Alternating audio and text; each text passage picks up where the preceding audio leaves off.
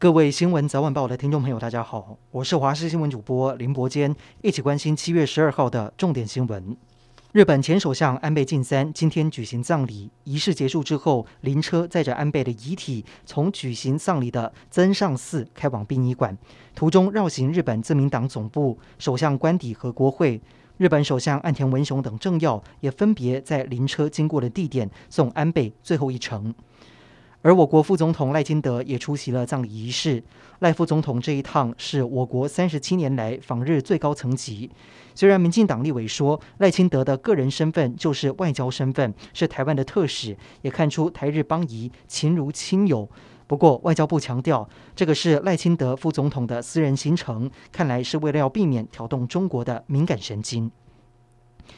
面临经济危机、深陷社会动荡的斯里兰卡总统拉贾帕克萨已经签署辞职信，明天生效。新总统的提名程序将在七月十九号举行。目前，威克瑞米辛克以及反对党领袖普瑞马达沙表示有意愿角逐总统职务。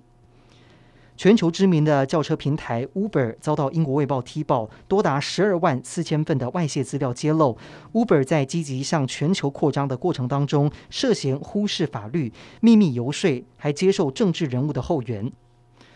国防部今天宣布，今年度万安四十五号演习将在二十五号到二十八号举行。特别的是，选定了北中南三个里进行车停人就近疏散演练，也就是当防空警报响起时，在这三个里开车、骑车的驾驶还有乘客都必须要下车，跟着引导人员进到防空疏散避难设施，等待半个小时之后才能够离开。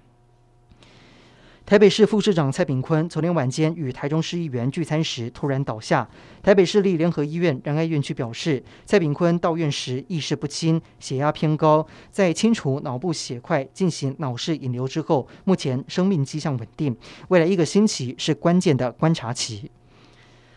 今天本土确诊达到三万多例，跟上周二相比下降了百分之十三点三，死亡个案是来到了六十例，是五月二十五号以来的新低。中重症则是新增了九十例，也是五月十五号以后中重症首度降到百例以下。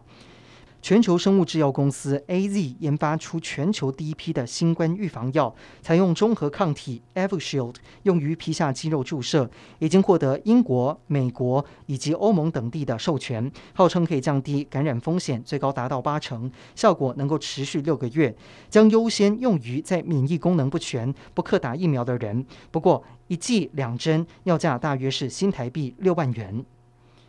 亚洲杯男篮锦标赛今天在印尼正式开打，中华队首战对上了巴林，小飞侠刘铮火力全开，轰下全队最高二十九分，带领中华队以一百零二比八十四击败了巴林，抢下亚洲杯的首胜。